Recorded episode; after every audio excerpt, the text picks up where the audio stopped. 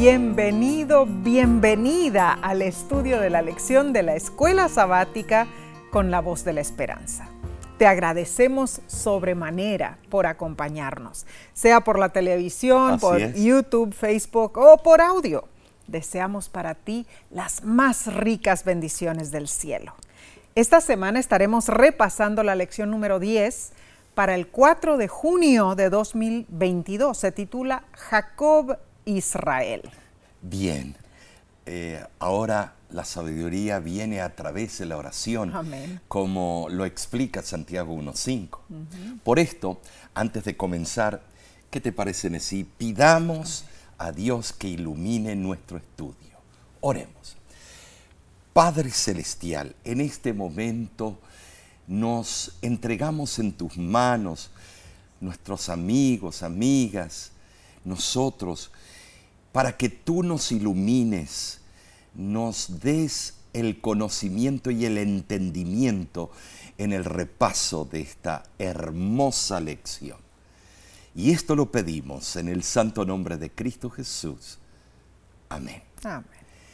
El texto de esta semana eh, se encuentra en Génesis capítulo 32 y es eh, muy importante eh, porque habla de la temática, Claro la historia. sí. 32 versículos 28 y dice así. Y el varón le dijo, no se dirá más tu nombre Jacob, sino Israel, porque has luchado con Dios y con los hombres y has vencido. La historia magistral de Jacob continúa. Y tanto en momentos buenos como en los malos, vemos la mano de Dios revelando las promesas del pacto divino. Jacob había finalmente dejado a su suegro Labán y en el viaje de regreso a su casa paterna se encuentra bueno con su hermano Esaú.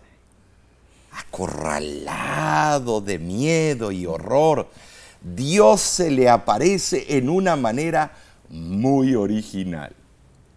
Ahora, y en ese incidente Jacob recibe un nuevo nombre.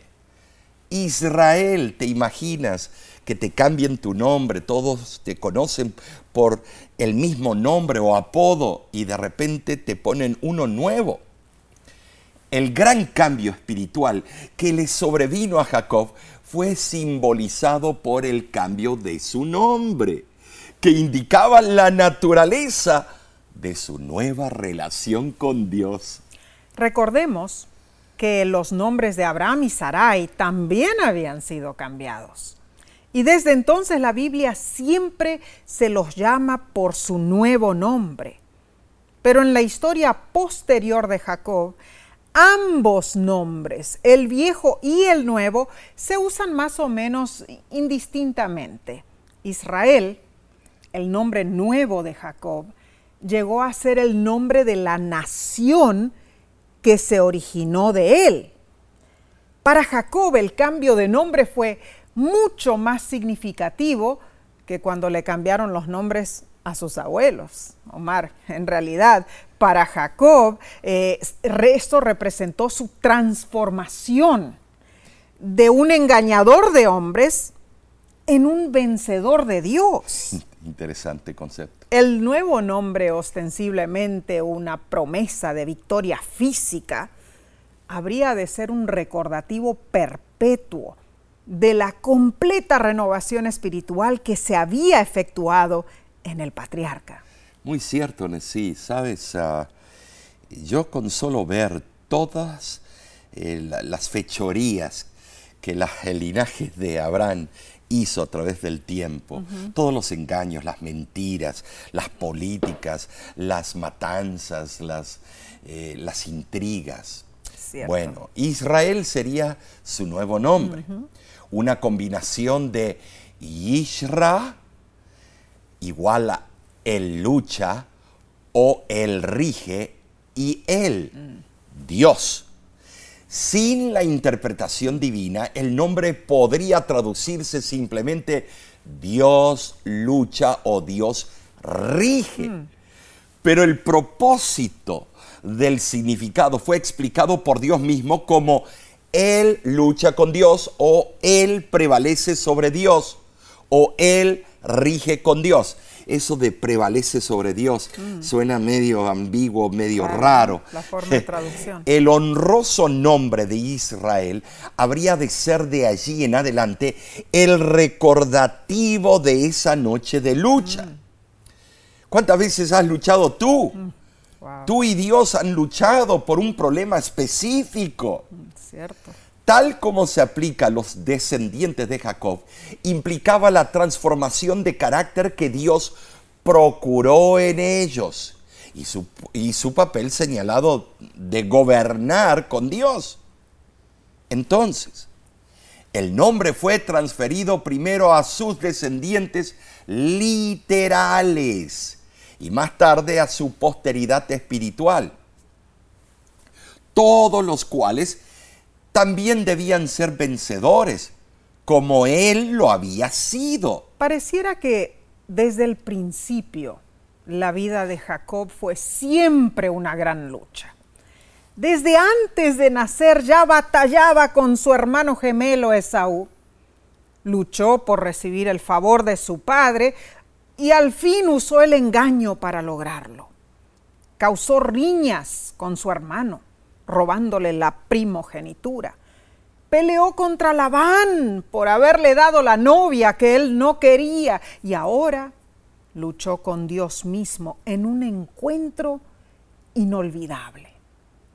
La frase, has luchado con Dios y con los hombres, literalmente has contendido con Dios y con los hombres.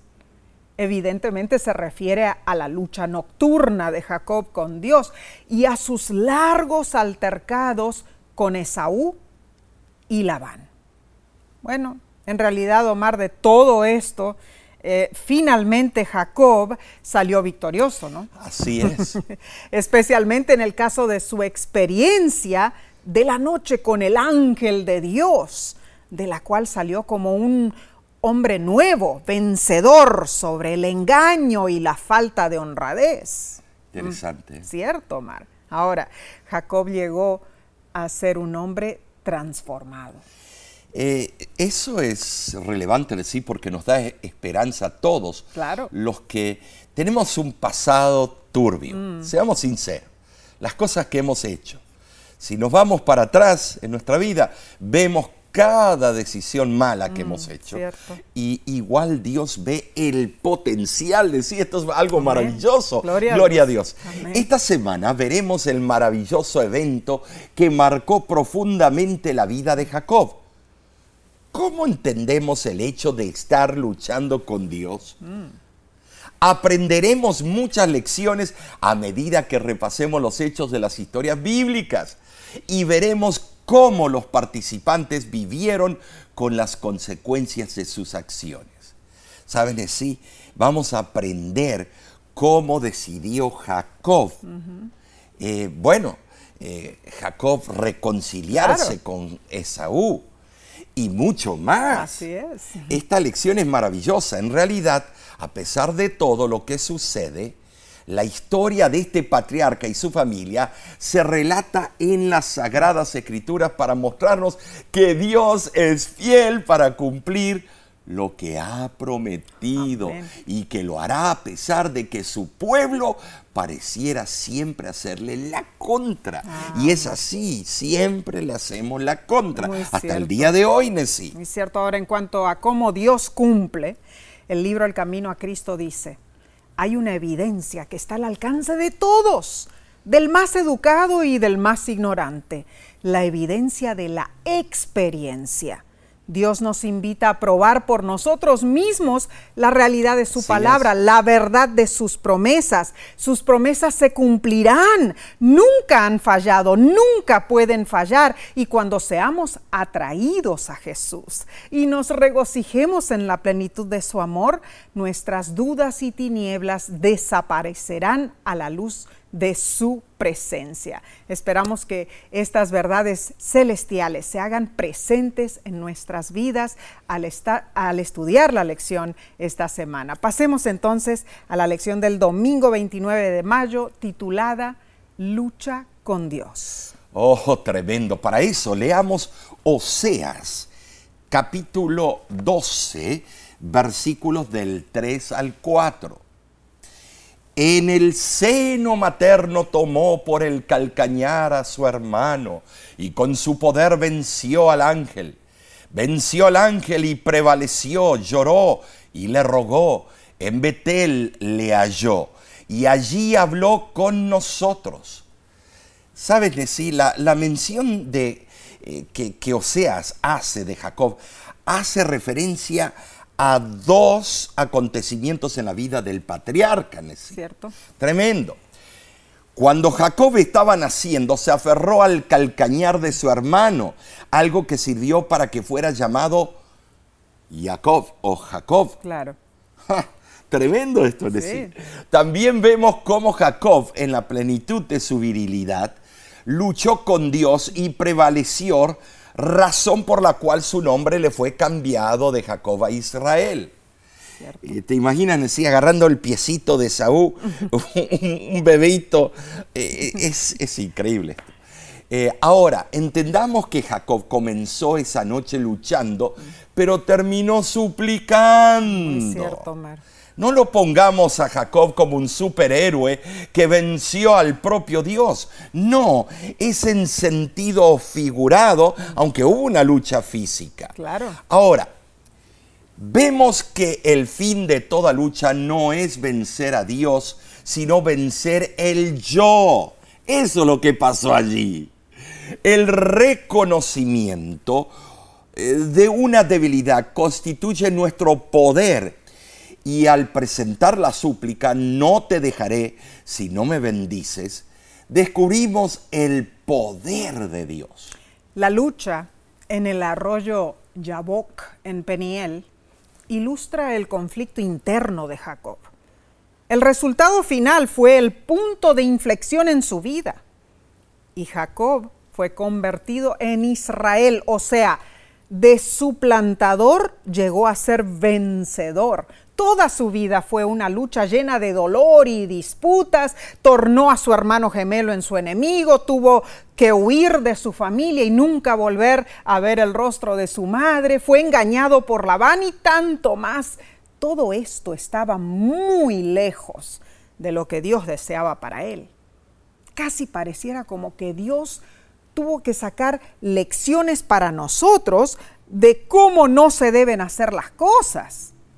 A menudo, a pesar de las diferencias de tiempo y cultura, los patriarcas bíblicos se parecen mucho a nosotros en sus actitudes y relaciones interpersonales.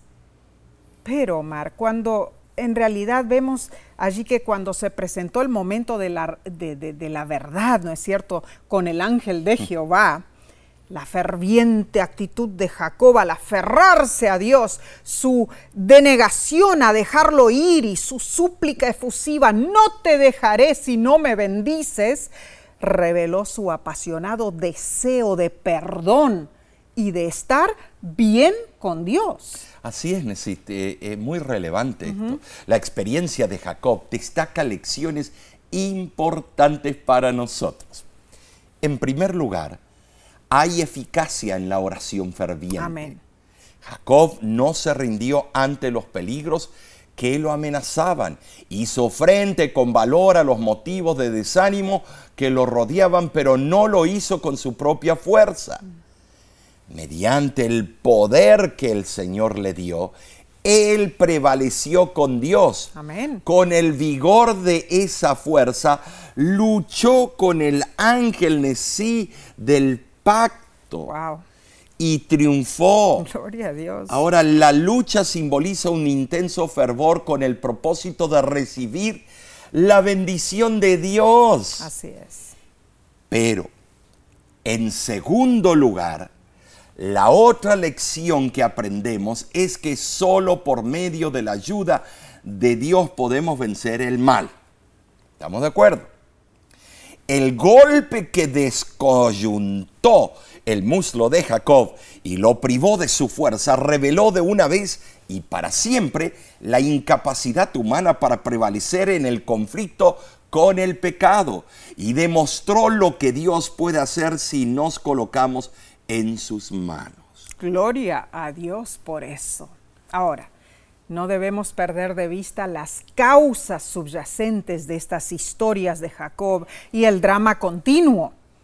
El conflicto entre Dios y Satanás se está desarrollando en este momento, hermanos, aquí en el planeta Tierra y cada uno de nosotros está involucrado en esa lucha. El enemigo intenta ganar la batalla y sus dominios son demasiado obvios si es una cuestión de números, se vería como que él está ganando, el enemigo. Así lo vemos en la gran mayoría que decidió perderse en el diluvio y en la torre de Babel.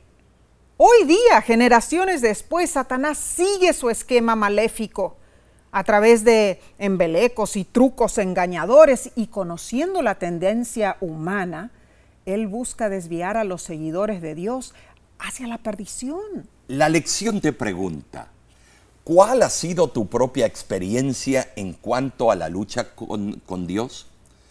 ¿Qué significa luchar con Dios y por qué a veces es importante tener esa experiencia?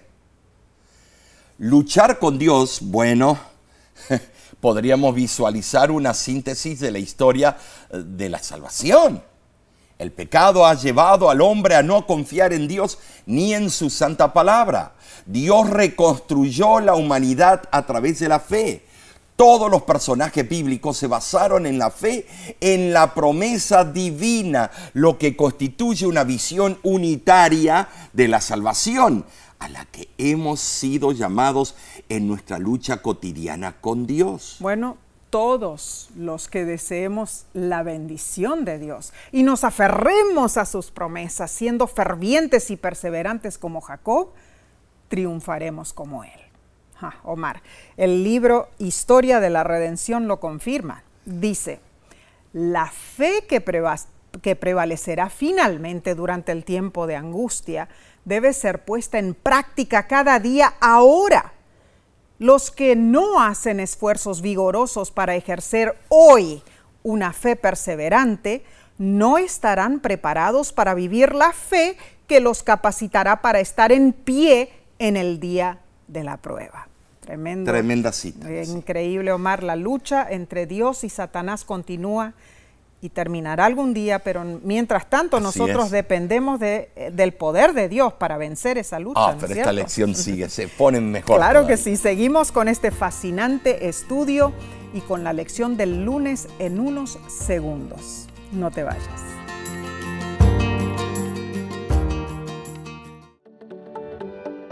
En nuestra aplicación puedes encontrar más contenido como este que te ayudará en tu vida espiritual. Lo puedes descargar visitando nuestra página web lavoz.org.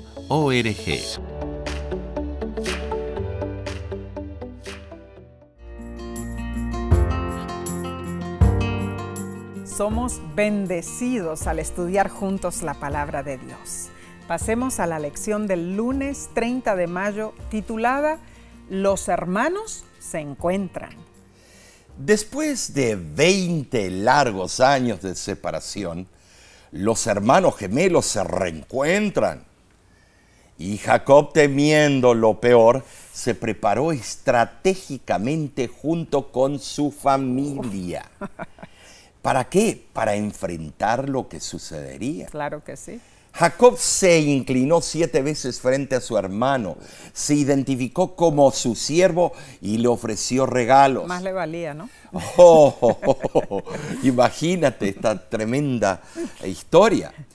Fue como si la intención de Jacob fuera pagar la deuda que tenía con su hermano y regresar, eh, bueno, en cierto sentido, la bendición que le había robado. Puede ser. Sin embargo, cuando Esaú vio a su hermano contrario a lo que se esperaba, él corrió hacia Jacob y en lugar de atacarlo para matarlo, lo besó y lloraron. Wow, entonces Esaú le habló a Jacob. Leamos Génesis 33 del 8 al 11. Dice, y Esaú dijo, ¿qué te propones con todos estos grupos que he encontrado? Y Jacob respondió, el hallar gracia en los ojos de mi Señor. Y dijo Esaú, suficiente tengo yo, hermano mío, sea para ti lo que es tuyo.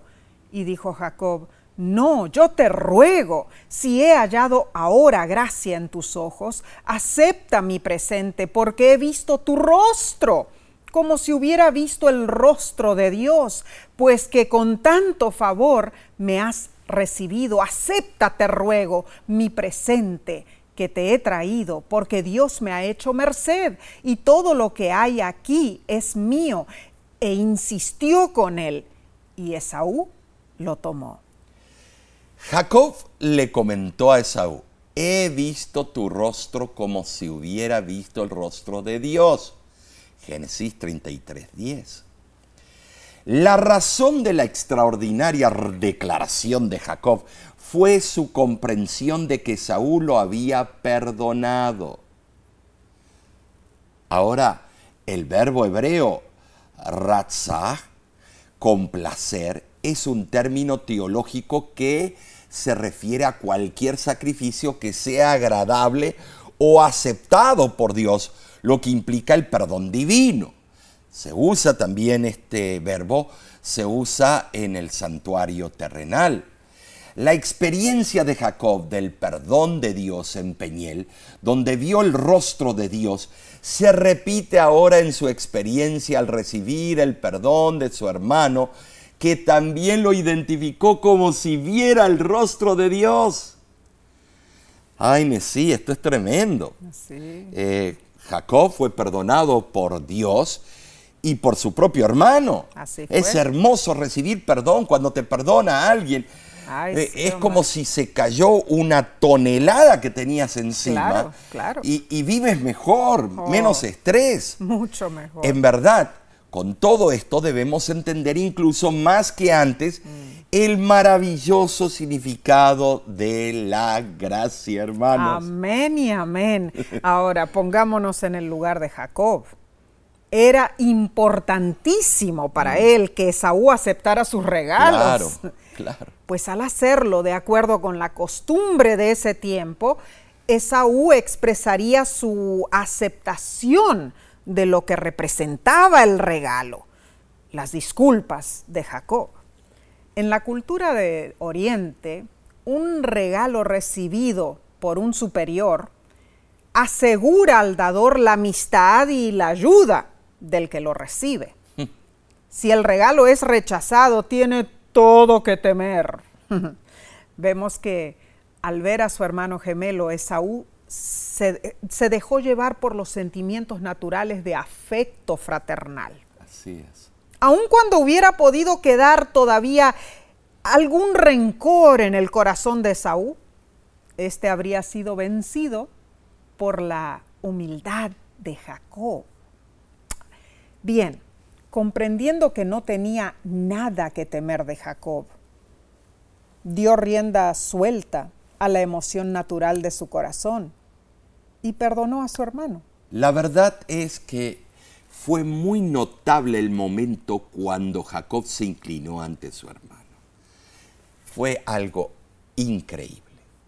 Esta costumbre oriental está confirmada en las cartas de Amarna del siglo bueno 14 antes de Cristo. En esas cartas se registra que algunos príncipes palestinos escribieron a un rey egipcio que ellos se prosternaron delante de los pies del faraón siete veces o siete veces y otras siete veces. ¿Sabes, Nesí? Eh, inclinarse siete veces delante de un superior parece haberse considerado como una señal de perfecta humildad y absoluta sumisión. Claro. ¿Te recuerdas cuántas veces Dios mandó a eh, zambullirse a Namán oh, en el río Jordán? No ocho, no seis, mm. siete. Absoluta sumisión. Claro. Mediante esa manifestación de cortesía, Jacob esperaba ablandar el corazón de su hermano. Representaba que él estaba renunciando por completo la eh, pretensión de cualquier privilegio, eh, bueno, un privilegio especial que hubiera conseguido previamente mediante la traición y el engaño. Y así, sí, fue como Esaú se enterneció, aceptó el regalo de Jacob, lo perdonó y lo abrazó.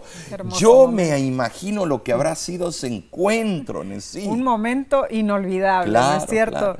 Y la lección hace la pregunta, ¿qué has aprendido acerca de la gracia? Hmm. De cómo otros te han perdonado, además de la gracia de Dios. Tremendo. Aprender a perdonar implica que el perdón es un proceso que se aprende, hermanos. El perdón no es una respuesta automática. Cuando otros perdonan nuestras ofensas, aprendemos que el perdonar es un don especial de Dios. Sabes, Omar, es realmente admirable la capacidad de perdón que existe entre, hermanos. Mm. Yo recuerdo que mi único hermano, Jen Kaylor, era mi mejor amigo durante mi infancia y raras veces discutíamos, Omar. Pero recuerdas a nuestros hijos, Nadine y Derek. ¡Ay, cómo peleaban! Se instigaban el uno al otro con críticas, pellizcos, patadas, caras de enojo y tantas cosas más, ¿no? Pero cada pelea era seguida de momentos muy emotivos, llenos de lágrimas y abrazos. Y bueno, todo eso solucionaba todo el problema, ¿no es cierto? El amor fraternal puede ser fuerte y hermoso. Ahora, veamos entonces en la lección del martes 31, eh, lo que sigue en el estudio se titula La violación de Dina. Ay, bueno, este es un título muy triste.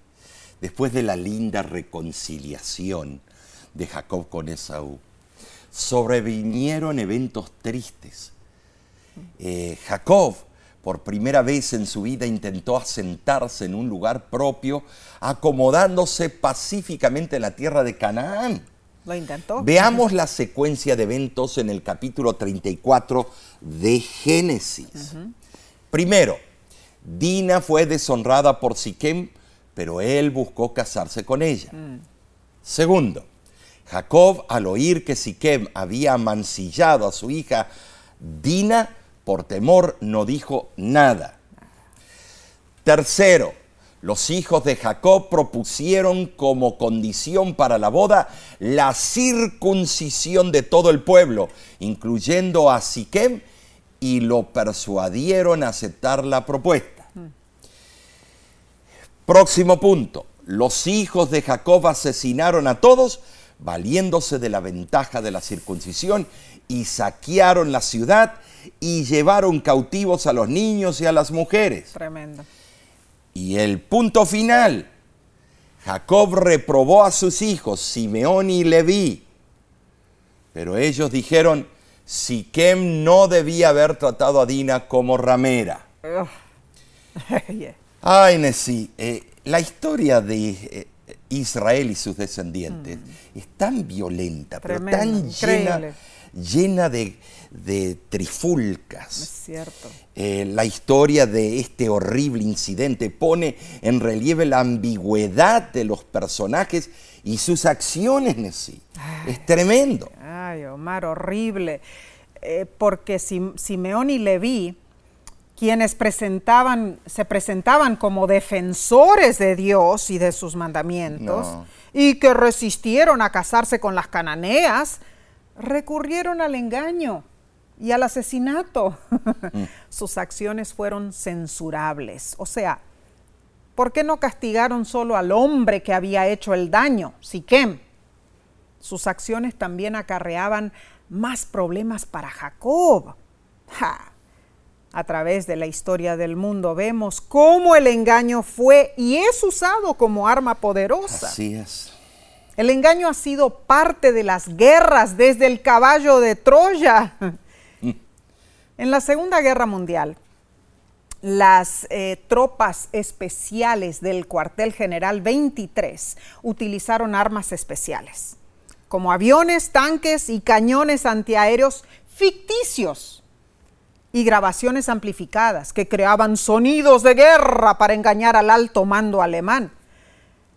Resulta ser que los 1800 hombres de esa tropa especial se movían de noche, cambiaban las insignias en sus uniformes e inflaban sus señuelos de goma y las tropas alemanas nunca desconfiaron. Eso es cierto. Un tío mío que sirvió en Inglaterra durante la Segunda Guerra Mundial contaba cómo él tenía que patrullar muchos kilómetros de playa y solo tenían tanques ficticios de hule, de, cartón, hechos eh, de una manera muy real para engañar a los alemanes que revoloteaban con mm. sus aviones de guerra. Tremendo, eh, el engaño es una artimaña muy conocida. Sí, lo es. Lo cierto es que para los hijos de Jacob, el engaño, eh, bueno, que usaron para vengarse de Siquem, trajo feas consecuencias. Horribles. Ahora, Muchos se preguntan cuántos años tenía Dina cuando ocurrió todo eso. La esposa de Abraham, Sara, fue la única mujer a la cual el Antiguo Testamento documentó su edad. No hay forma de calcular exactamente qué edad tenía Dina. De acuerdo a la cronología y el comentario bíblico de Keol Delitz, Dina, hija de Jacob con Lea, nació más o menos al tiempo o al mismo tiempo que José, hijo de Jacob, con Raquel. Génesis 34, lo vemos esto. José nació alrededor del año 1700 a.C. y el incidente que involucró a Dina ocurrió alrededor del 1685 a.C., lo que hizo que Dina tuviera unos 15 años de edad. Génesis 34 nos cuenta de Dina, una jovencita que no tenía culpa de haber sido violada. Añadido a ese horrible evento, su violador quería ser su esposo. Ahora, en toda la situación, la opinión de Dina nunca se expresó, dejándonos con la duda, ¿no? ¿Qué realmente pensaba esta muchachita? ¿Cómo habrá ella lidiado con la situación? Ay, Omar, eh, yo solamente me imagino, ¿no es cierto?, que ella quizá habrá querido sanar del terrible trauma antes de tomar una decisión prematura. ¿Será que le dio ansias de abandonar la región, de escapar, de volver con su abuelo Labán? Si le hubieran dado a decidir a Dina, ¿será que ella hubiera querido casarse con ese hombre después del terrible acto de violación? Hmm. No lo sabemos. No. Solo sabremos las respuestas cuando lleguemos al cielo. El ser violado, no solo en ese tiempo, sino en cualquier tiempo, es una ofensa gravísima a la persona, y no solo a la persona, a la familia también. Imaginémonos el cuadro trágico y difícil que Dina y su familia enfrentaban. Terrible en verdad, ¿no es mm. cierto? Todos los hermanos de Dina se hicieron parecer hombres justos, aparentando defender el honor de su hermana. Pero no fueron estos mismos hombres los que en un futuro vendieron a su hermano José como esclavo, sin importarles el sentir del joven ni el dolor de su padre. Para mí hay hay mucho engaño detrás de todo, todo este proceso. Terrible. Los hijos de Jacob se hicieron ver como personas que buscaban justicia, pero usaron artimañas satánicas para lograrlo. ¿Estaba Dios de acuerdo con esto? No, por supuesto, por supuestamente no. La pobre Dina iba a seguir con su vergüenza en una sociedad donde era difícil tratar con ese tipo de situaciones pues no se menciona ni, eh, me- menciona ni orden ni ley que la protegiera. Yo me imagino que, qué habrá pasado Horrible. con Dina esos próximos años. Ay, Omar, pero no critiquemos a los hijos de Jacob, porque la naturaleza humana de hoy hace que muchos actúen de igual manera o peor. Libro Mensajes Selectos, tomo 2, dice lo siguiente. La naturaleza humana de entonces es la misma de ahora. Cuando se desprecia el remedio divino que podría salvar y exaltar la naturaleza humana, resurge el mismo espíritu que aún vive en los corazones de los hombres y no podemos confiar en su dirección y mantener nuestra lealtad a Cristo. En realidad, Omar, Esto es increíble. vemos la pobre jovencita, 15 años más o menos habrá tenido, como dijiste. Tal vez era graciosa, Mm. eh, se sonreía y lo tomó este Siquem como co- coquetería. Bueno, la Biblia en realidad dice que él eh, se enamoró de ella. se enamoró. Pero la forzó, ¿no? La violó sexualmente. Ah, eh, todo eso fue una situación terrible y ah, nosotros conocemos un caso de un padre que obligó a su hija a casarse con el hombre que la violó, ¿no? Ay, sí. qué Ah, esas horrible. situaciones son tan tristes en realidad y marcan la vida de la persona en una forma terrible. Esa con- chica no tenía estima no, propia. no, no, cuando la cicatrices profundas. Ya.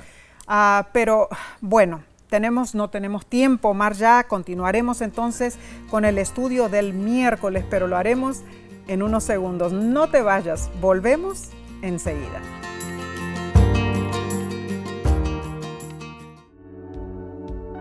Con seguridad estás disfrutando este estudio de la escuela sabática. Te invitamos a buscarlo en formato de video por nuestro canal de YouTube. Lo puedes encontrar en youtube.com diagonal La Voz de la Esperanza.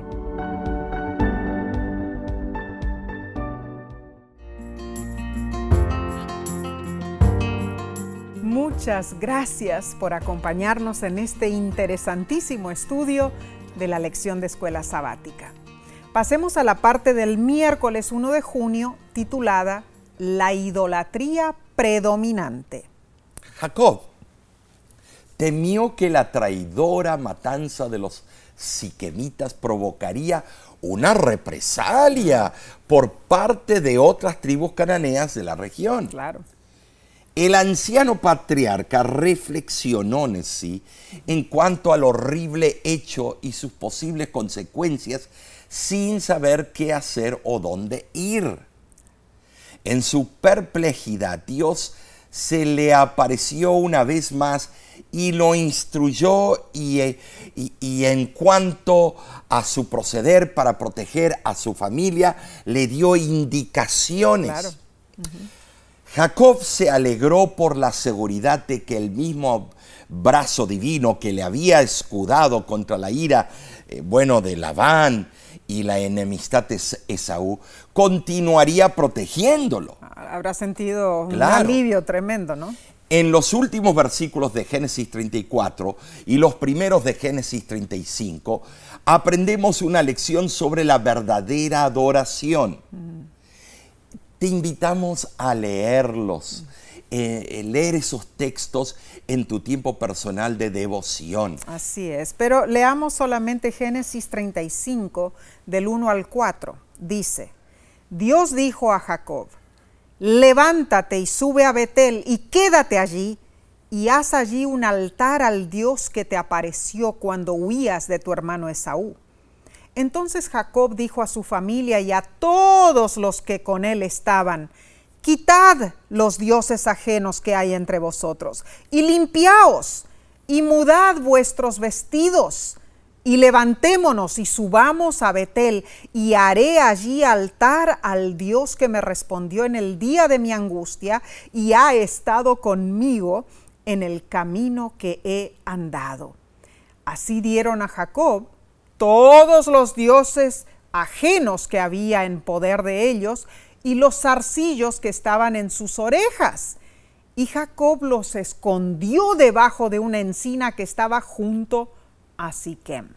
Ah, Omar, eh, estos versículos son muy interesantes. Una obra de reforma. Mm, la perspectiva de encontrarse con Dios en Betel causó esa obra de cambio, ¿no es cierto? Claro. Eh, no solamente en Jacob, en toda la O familia. sea que en la reforma es bueno despojarse de Ah, todo. Claro, había muchísimo que hacer antes de que Jacob y su casa estuvieran listos para encontrarse con Dios. Así es, sí. Eh, creo que por consideración a sus esposas, Jacob había tolerado la presencia de ídolos en sus tiendas. Probablemente. Y todas las joyas. Esos dioses extraños probablemente incluían los ídolos que Raquel había hurtado de su padre Labán. Puede ser. Tremendo. Tal vez había imágenes de sus siervos y otros ídolos que sus hijos tomaron de los despojos de Siquem. También. Bueno, las directivas dadas eh, por Jacob a su familia se parecen mucho a las que después fueron dadas en el Sinaí. Eh, eso lo vemos en Éxodo eh, 19:10.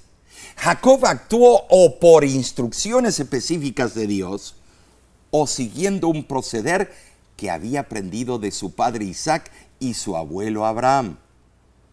El despojarse de toda indumentaria y adorno innecesarios, la limpieza externa del cuerpo y el cambio de vestimenta simbolizaban la purificación moral y espiritual de la mente y el corazón.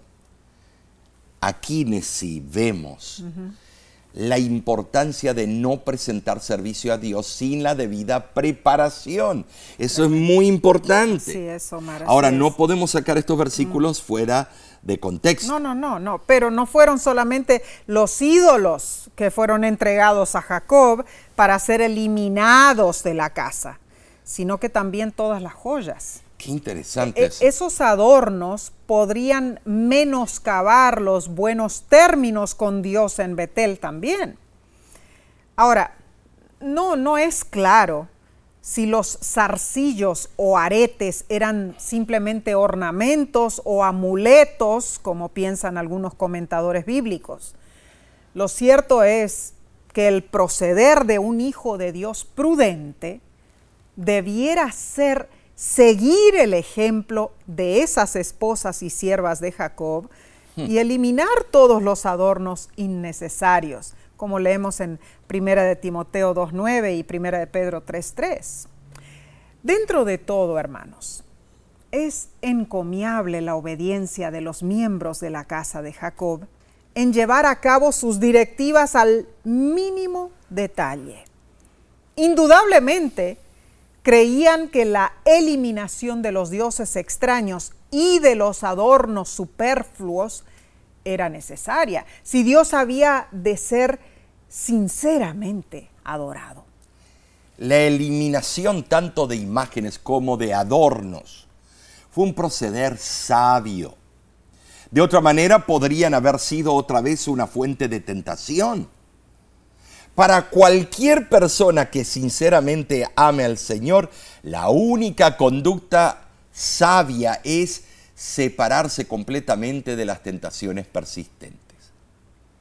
Es mejor no conservar ni para recuerdo ningún objeto de idolatría, lo que incluye adorno, adornos, amuletos, joyas y todo lo que se usa para la gloria del yo antes que para la gloria de Dios. Y la lección nos pregunta, ¿cuáles son las formas sutiles en que la idolatría puede encontrar su camino en nuestros corazones? ¿Y qué podemos hacer al respecto? No es solo nuestra apariencia exterior la que cuenta con idolatría. Omar, hay muchísimas características Sí en nuestras vidas que pueden ser identificadas como idolatría también. El autor John Perkins, en su libro Sueña conmigo, describió a los ídolos de la siguiente manera. Sé que la mayoría hoy en día no adoran a Baal, pero cuando miro a la iglesia en Estados Unidos me temo que tenemos nuestros propios Baales que demandan nuestra adoración. Veo a tanta gente inclinándose ante la prosperidad y la idea de que Dios solo quiere hacernos ricos y felices. Veo personas atrapadas por los ismos, racismo, sexismo, clasismo y otros que dividen a nuestra iglesia, eligiendo primero obedecer y reverenciar estos sistemas divisivos en lugar del Dios que nos ha llamado a reconciliarnos y ser uno en Cristo Jesús. Tremenda ah, cita. La verdad, eh, eh, increíble. Debemos entonces despojarnos de nuestros ídolos físicos y psicológicos para presentar una adoración sincera delante de Dios. Bien, vayamos al estudio del jueves 2 de junio titulada La muerte de Raquel un triste evento.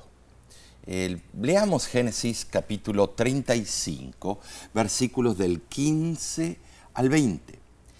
Y llamó Jacob el nombre de aquel lugar donde Dios había hablado con él, Betel. Después partieron de Betel y había aún como media legua de tierra para llegar a Efrata, cuando dio a luz Raquel y hubo trabajo en su parto. Y aconteció como había trabajo en su parto, que le dijo la partera, no temas que también tendrás este hijo. Y aconteció que al salírsele el alma, pues murió, llamó su nombre Benoni, mas su padre lo llamó Benjamín. Así murió Raquel y fue sepultada en el camino de Efrata, la cual es Belén y levantó Jacob un pilar sobre su sepultura. Esta es la señal de la sepultura de Raquel hasta hoy. ¿Cómo? Se le salió, dice, el alma a Raquel. Ah. Al mencionar Moisés que alguna parte inmaterial pero consciente de Raquel voló al paraíso en el momento de su muerte, no tiene fundamento en las escrituras. De ninguna manera. Leer tal significado en el texto provoca una discrepancia con otras declaraciones específicas de la Biblia. Así es. Que enseñan palmariamente que con la muerte cesa la conciencia. Por ejemplo, Eclesiastés 9, 5 y 6 y versículo 10. Claro. Uno de los primeros significados de la palabra nefesh, alma, es vida, como se traduce 119 veces en la Biblia. Así es. Es la unión de dos elementos que resulta en alma. Claro. Nefesh. Génesis 9:5 habla de la sangre de vuestras vidas. Mm. Nefesh. Nefesh, vida. Lo que aclara que Nefesh tiene sangre. Así es. Y que la sangre es esencial para la existencia. Entonces, Nefesh no podría ser una entidad inmaterial. Y en Eclesiastés 12:7 se nos explica que el Nefesh el alma viviente deja de ser en el momento de la muerte. No existe porque se separan los dos elementos que formaron un compuesto. De acuerdo con Salmo 146, 4, dos cosas le suceden al hombre cuando muere. Número uno, su aliento, su ruaj, abandona su cuerpo. Número dos, perecen sus pensamientos. El texto que consideramos es una sencilla declaración de que Raquel en sus últimos momentos conscientes y con su último aliento nombró a su hijo Benoni, que significa hijo de mi dolor.